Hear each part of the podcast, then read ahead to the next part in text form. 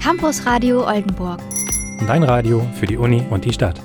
Hallo, hallo, hallo. Herzlich willkommen zum Campus Radio, eurem Radio für die Uni und die Stadt. Heute sind wir leider noch nicht wieder live im Studio, so gerne wir es auch wären. Trotzdem haben wir eine super Sendung für euch dabei, mit Tieren, die euch emotional unterstützen und einer innovativen Hochschule in Oldenburg. An unserer Uni selber passiert gerade personell auch einiges, unter anderem verabschiedet sich Präsident Pieper und verlässt sein Amt. Und wenn ihr immer schon ein Buch schreiben wolltet, aber nicht wisst, wie ihr es nennen sollt, können wir euch Abhilfe schaffen. Wie immer haben wir auch handverlesene Musik mit dabei, gerne Indie, gerne funkig. Viel Spaß beim Zuhören und mitwippen. Campus Radio Oldenburg. Dein Radio für die Uni und die Stadt. Campus Radio Oldenburg. Hochschuloffizielles.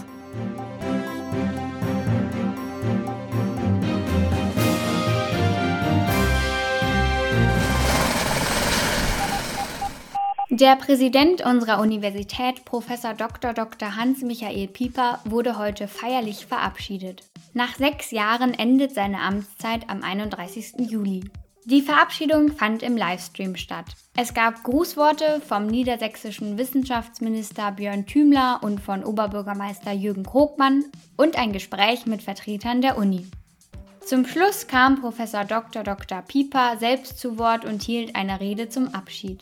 Professor Dr. Dr. Pieper studierte Medizin, Physik und Philosophie. Seit 2015 war er Präsident der CVO-Uni und setzte sich während seiner Amtszeit verstärkt für die European Medical School Oldenburg-Groningen ein. Eine deutschlandweit einzigartige, grenzüberschreitende Kooperation. Piepers Nachfolger wird Professor Dr. Ralf Bruder werden. Bruder war vorher Leiter des Instituts für Arbeitswissenschaft der Technischen Universität Darmstadt. Er wurde bereits im Dezember 2020 zum Nachfolger gewählt. Sozialpädagogik-Professor Dr. Leibrecht geht nächstes Semester in einen verfrühten Ruhestand. Damit fällt die letzte Professorinnenstelle weg.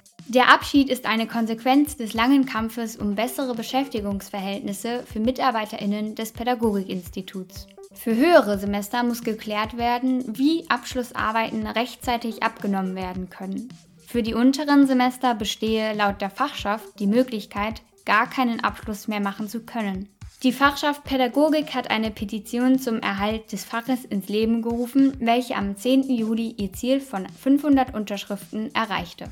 Weitere Informationen gab es bis jetzt für die Studierenden nicht. Unsere Anfrage an die Fachschaft über das weitere Vorgehen blieb unbeantwortet. Wir halten euch weiter auf dem Laufenden.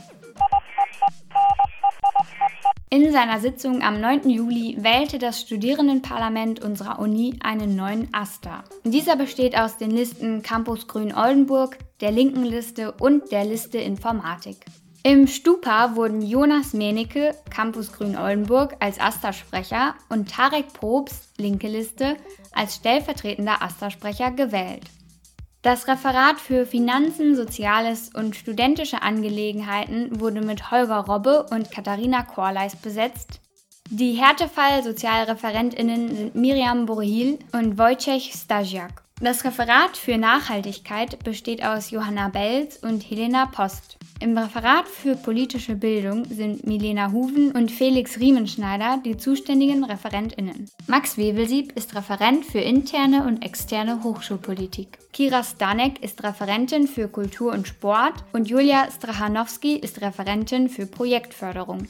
Inhaltlich wollen sich Stupa sowie AStA mit Problemen der Studierenden während der Corona-Zeit beschäftigen. Auch Themen wie bedarfsgerechtes BAföG, eine wirkliche Gleichstellung der Geschlechter und Antidiskriminierungsarbeit sollen im Fokus stehen. Das Referat für Nachhaltigkeit wird sich mit Projekten wie dem Campusgarten für eine nachhaltigere Universität einsetzen. Das Referat für politische Bildung will mittels Bildungsveranstaltungen dafür sorgen, dass die Universität ein Ort der Diskussion und Aufklärung bleibt. Campus Radio Oldenburg. Dein Radio für die Uni und die Stadt. Teamwork ist der Soft Skill schlechthin und wir Studierende lernen während unseres ganzen Studiums mit KommilitonInnen zusammenzuarbeiten und uns gegenseitig auszuhelfen. Aber auch unter den Hochschulen unserer Stadt Oldenburg gibt es Kooperationen. Eine davon ist die innovative Hochschule Jade Oldenburg. Was es damit auf sich hat, erfahrt ihr im folgenden Interview von Vanessa. Stellen Sie sich doch einmal selbst vor. Anne-Kathrin Guder, ich bin Koordinatorin der Innovativen Hochschule und die Innovative Hochschule Jade Oldenburg ist ein Projekt der Verbundhochschulen Uni Oldenburg und Jade Hochschule zusammen mit dem Office. Und äh, die Koordination ist auch nochmal gespiegelt auf Jade Hochschulseite und ich bin eben diejenige, die das inzwischen 30 Mann und Frauen starke äh, Projektteam auf Seiten der Uni koordiniert. Welche Ziele verfolgt die Innovative Hochschule? Ähm, wir sind ein großes Transferprojekt. Wir sind am 1. Januar 2018 an den Start gegangen und sind geboren aus der Idee sozusagen, dass die Universitäten, Hochschulen aufgefordert sind, den Transfer noch mehr zu stärken und neben Lehre und Forschung sozusagen über kurz oder lang als gleichberechtigte Säule auch einzuführen. Und es geht eben darum, das Wissen aus den Hochschulen in die Region zu bringen und gleichzeitig aber auch Bedarfe aus der Region als Forschungsfragen in die Hochschulen zu tragen. Dazu hat das BMBF eine Förderrichtlinie innovative Hochschulen eingerichtet. Es gibt insgesamt 29 innovative Hochschulen in Deutschland, die eben in die Regionen wirken sollen. Und in Niedersachsen ist die innovative Hochschule Jade Oldenburg tatsächlich die einzige. Welche Themenbereiche deckt die Innovative Hochschule ab? Also die innovative Hochschule Jade Oldenburg ist im Transferbereich ähm, thematisch nicht auf ein Thema fokussiert, sondern wir sind sehr, sehr breit aufgestellt.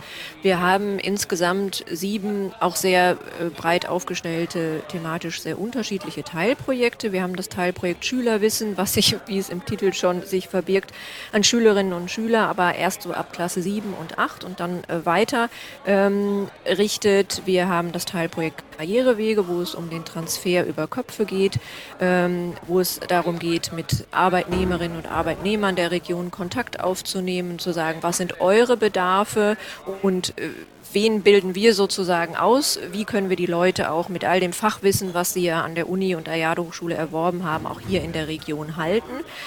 Was wir ähm, ganz neu eingerichtet haben, ist die sogenannte Praxispromotion, dass es sozusagen auch möglich ist, während der Promotion den außerwissenschaftlichen Karriereweg durchaus in den Blick zu nehmen, weil wir wissen, nur fünf Prozent können letztendlich dann in der Wissenschaft auch bleiben. Wir haben mit dem Projekt für die Teilprojekte Innovationslabor Digital, Innovationsmanagement und Innovationswerkstatt einen Innovationscampus in der Ammerländer Heerstraße eingerichtet, wo man sich in digitalen und handwerklichen Komponenten, wir haben dort auch einen Metall 3D-Drucker stehen, sich ausprobieren kann und diese Kombination aus handwerklichen und digitalen Komponenten ist für Studierende, Absolventen und Absolventinnen, aber auch für Unternehmen, promovierende Wissenschaftlerinnen ähm, sehr interessant, ein interessanter Ort ähm, der Begegnung und des sich Ausprobierens und Wissensaustausch. Äh, Unser zweiter Standort ist das Schlaue Haus. Wir haben ein Teilprojekt Innovationsmobil. Das ist ein großer Science Truck, ähm, der eine große Ausstellungsfläche bietet, um sozusagen auch Ausstellungen, Wissen aus der Hochschule in die Region zu bringen. Und der kann dann eben auch in Aurich auf dem Marktplatz zum Beispiel stehen. Ähm, und wir haben noch zwei digitale ähm, Plattformen in der innovativen Hochschule, das Bürgerlabor, wo es um partizipative Forschung geht und unseren Science-Blog Forschungsnotizen, wo es eben auch darum geht, Wissen aus, aus den Hochschulen allgemeinverständlich aufbereitet in die Region zu bringen. Und die große Stärke dieses Science-Blogs ist es eben auch, es geht um Themen in dieser Region. Es geht um Meeresschutz, es geht um Küstenschutz und so weiter. Also es geht um Themen, die die Menschen hier in der Region betreffen und dann eben auch deutlich zu machen, damit wir weiterhin in Zukunft gut leben können, arbeiten die Hochschulen eben auch an Lösungen. Und das sind die Lösungen. Daran wird gerade gearbeitet. Das sind wirklich sehr viele Bereiche und Möglichkeiten für das Verbundprojekt. Ich finde, es, es hat eine schöne Entwicklung genommen, als wir 2018 an den Start gegangen sind ähm, und Pressemeldungen erschienen, hieß es immer, 11,8 Millionen Euro, das ist die Summe, mit der wir gefördert werden, für die Wissenschaft. Und uns ist es im Laufe der Zeit Gott sei Dank gelungen, dass über uns geschrieben wird 11,8 Millionen für die Region. Denn das ist das große Thema.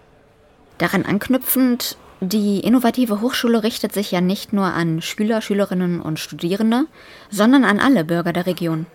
Sie hatten gerade schon das Bürgerlabor angesprochen. Erzählen Sie uns doch bitte noch etwas mehr darüber. Also das ist eine äh, digitale Plattform, wo wir immer wieder Fragen und Aktionen einstellen. Also vielleicht ein Beispiel, wo wir mit einem Projekt der Uni Oldenburg aus dem Bereich Wirtschaftsinformatik zusammengearbeitet haben. Es ging um ähm, Sensoren an Fahrrädern das äh, war ja campusweit, dass man eben so einen Sensor ans Fahrrad kriegen konnte, um zu gucken, wie sind eigentlich die Fahrradwege in Oldenburg und wo gibt es vielleicht auch Verbesserungsbedarf. Die Erfahrungen, Erkenntnisse aus diesem Projekt werden dann natürlich auch an die Stadt weitergespielt.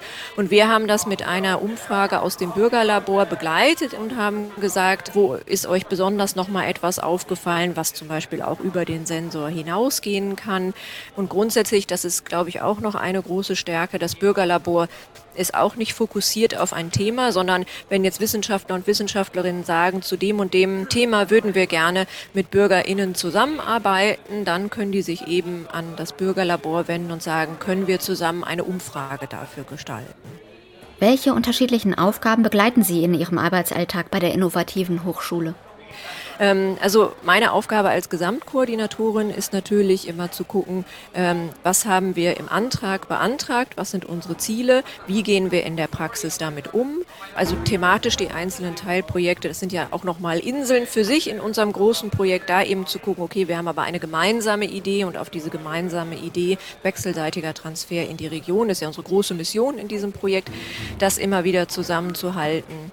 Äh, man muss neue Personen mit an Bord holen. Wir hatten im März 2020 die große Herausforderung, ähm, dass wir als ein Projekt, was ja extrem interagiert mit der Region, wir mussten 2020 von jetzt nach gleich alles auf digital umstellen.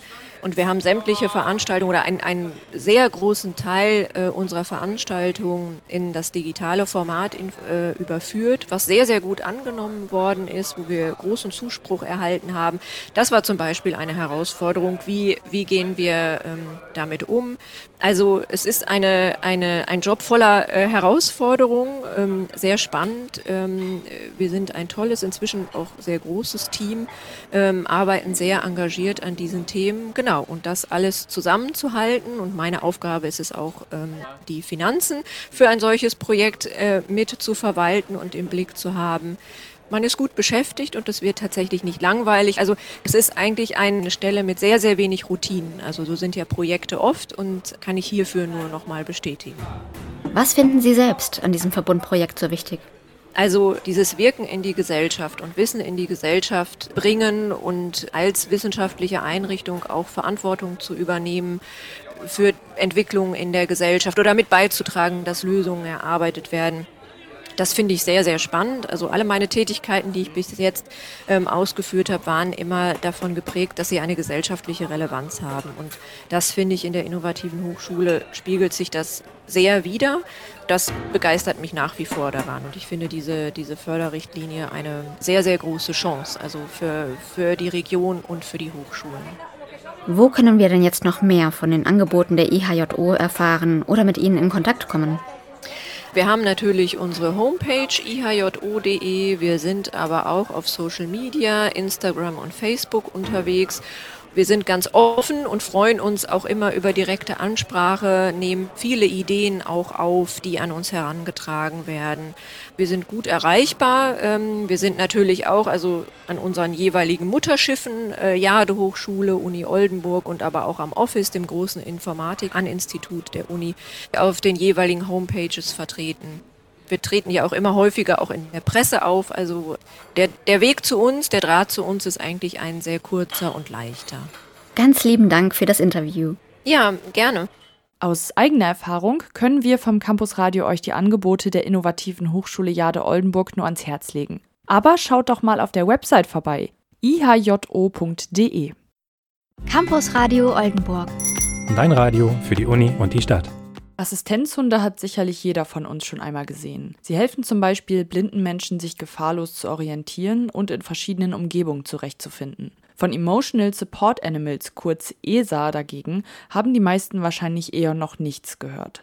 In den USA sind sie dagegen schon deutlich bekannter und verbreiteter. Fee hat sich mit Hundetrainerin Petra Köhler vom Deutschen ESA Hundezentrum per Videoanruf zum Gespräch getroffen, um herauszufinden, was Emotional Support Animals sind und wie sie Menschen im Alltag unterstützen. Jetzt gibt es natürlich viele Menschen, die, ich sag mal, einen Vorteil darin haben, wenn sie sich bei einem Hund anlehnen können und nicht bei einem Menschen anlehnen müssen.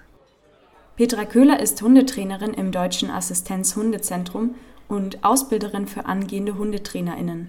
Seit etwa anderthalb Jahren bildet sie Hunde als sogenannte Emotional Support Animals, kurz ESA, aus. ESAs sind meist Katzen oder Hunde, können aber auch andere Haustiere sein, wie zum Beispiel Kaninchen, Ponys oder Ratten. Petra Köhler und das deutsche ESA Hundezentrum arbeiten allerdings nur mit Hunden. Diese sollen Menschen mit meist psychischen Erkrankungen durch ihre Anwesenheit helfen, sich im Alltag besser zurechtzufinden. Dabei kann der Hund lernen, Sicherheit zu vermitteln, Handlungen zu unterbrechen und Wohlbefinden zu verschaffen. Das ist sogar mittlerweile wissenschaftlich bewiesen, dass einfach die Anwesenheit eines Hundes dazu führt, dass man tatsächlich, dass der Herzschlag sich reduziert, dass der Blutdruck abfällt und so weiter und so fort. Dann geht es einen Schritt weiter, was die ESAs betrifft, die helfen können bei Panikattacken zum Beispiel. Medikamente geben, durch ihre Menschenbezogenheit nah am Menschen bleiben, dass sie einen Menschen auf Kommando hin aus einer Menschenmenge rausführen, wo sich der Mensch einfach nicht wohlfühlt. Alles, was wir tatsächlich einem Hund beibringen können, können wir auch einem sogenannten ESA beibringen. Ein ESA braucht keine angeborenen Fähigkeiten, wie es zum Beispiel Bahnhunde brauchen oder PDBS des Flashhunde. Wenn also eine Person gerne einen ESA-Hund als Unterstützung haben möchte, kann er ihn ausbilden lassen. Das dauert etwa 18 Monate. Dabei gibt es die Möglichkeit, den Hund komplett bei der Trainerin ausbilden zu lassen, den Hund mit Unterstützung der Trainerin selbst auszubilden oder den Hund teil selbst auszubilden. Das heißt, er wird das erste Lebensjahr von der Trainerin ausgebildet, die restliche Ausbildung übernimmt man mit Hilfe der Trainerin dann selbstständig. Die Rasse des Hundes spielt dabei eine untergeordnete Rolle. Stattdessen sind die Vorlieben des zukünftigen Besitzers zu Größe, Fell und Rasse wichtig und der Charakter jedes einzelnen Tieres. Wenn wir jetzt an dem Punkt sind, dass wir sagen, okay, wir haben einen Züchter, da könnte es sein, dass da tatsächlich was dabei ist. Wir können Hunde erst testen mit sieben Wochen. Sieben Wochen aus dem Grund, weil es diese Zeit dauert, bis das sogenannte neuronale Netz ausgearbeitet ist und beziehungsweise fertig entwickelt ist.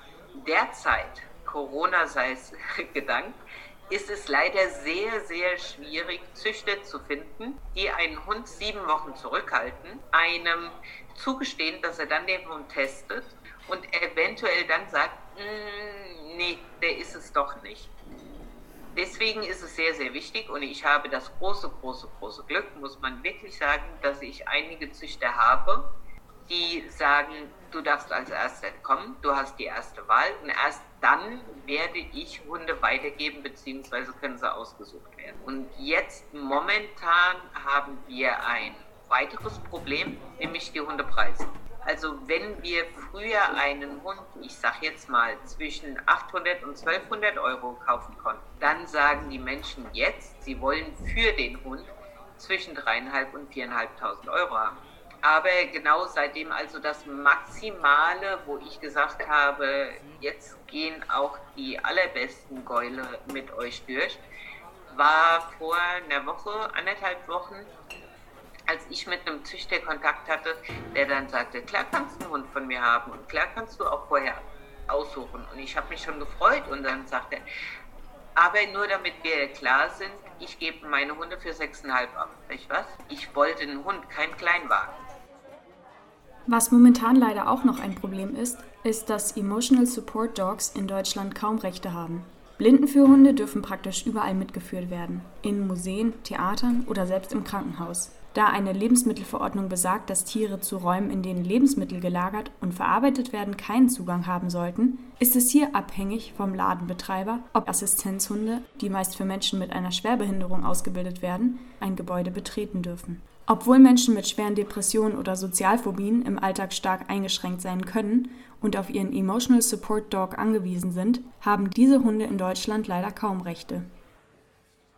Dank USA können wir zumindest bei ESAs an dem einen oder anderen auf Flugbegleitung setzen oder auch bei verschiedenen therapeutischen Zwecken argumentativ diese Hunde mitbringen.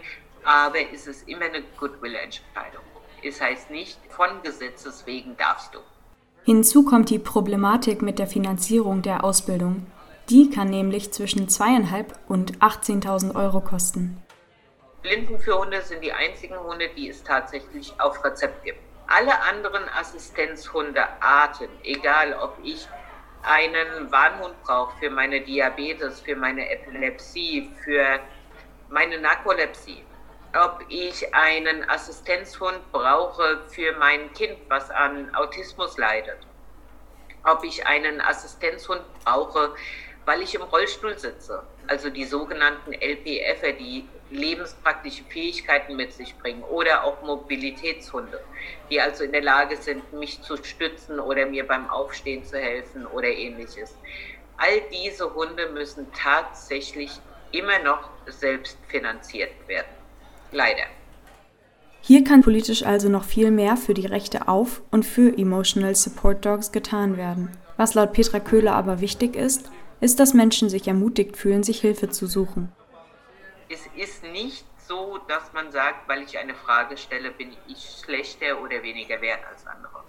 Und von daher kann ich nur sagen, in allen Bereichen, egal ob ich in der Ausbildung bin, ob ich ein Assistenzhundetrainer bin oder Hundetrainer oder ESA-Trainer oder ob ich tatsächlich zu der Garde gehöre, die sich da Betroffene nennt und ich brauche die Hilfe von einem Hund, fragen. Es kostet nichts. Wer beim Hören jetzt gemerkt hat, dass er oder sie gerne mehr über ESAs wissen möchte, kann sich zum Beispiel an das deutsche ESA-Hundezentrum wenden. Bisher gibt es in Norddeutschland leider noch keine AusbilderInnen für Emotional Support Hunde.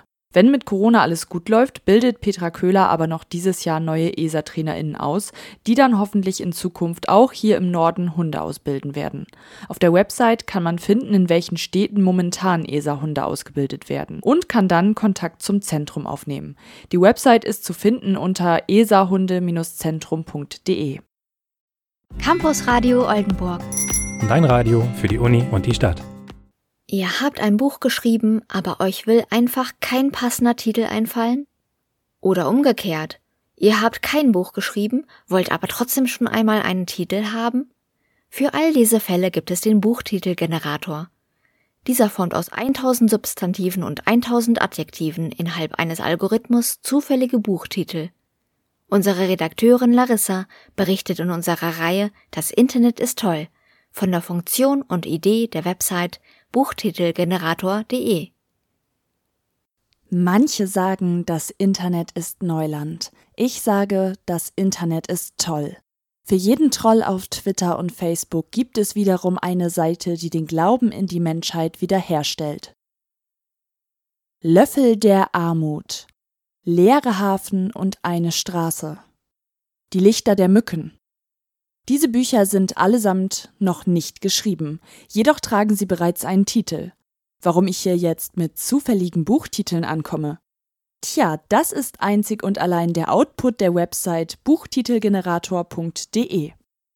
Schaut man sich die Titel der meisten Bücher an, so fällt auf, dass viele Buchtitel ähnlich aufgebaut sind und oft wirken, als hätte der oder die Autorin anscheinend beliebige Wortpaare aneinandergereiht. Und es fehlen Verben, Spiegel-Bestseller Mai 2021. Französisches Roulette. Der große Sommer. Der Buchspazierer. Nach dem Sturm. Keine Verben. Dafür Substantive und Adjektive in verschiedenen Reihenfolgen.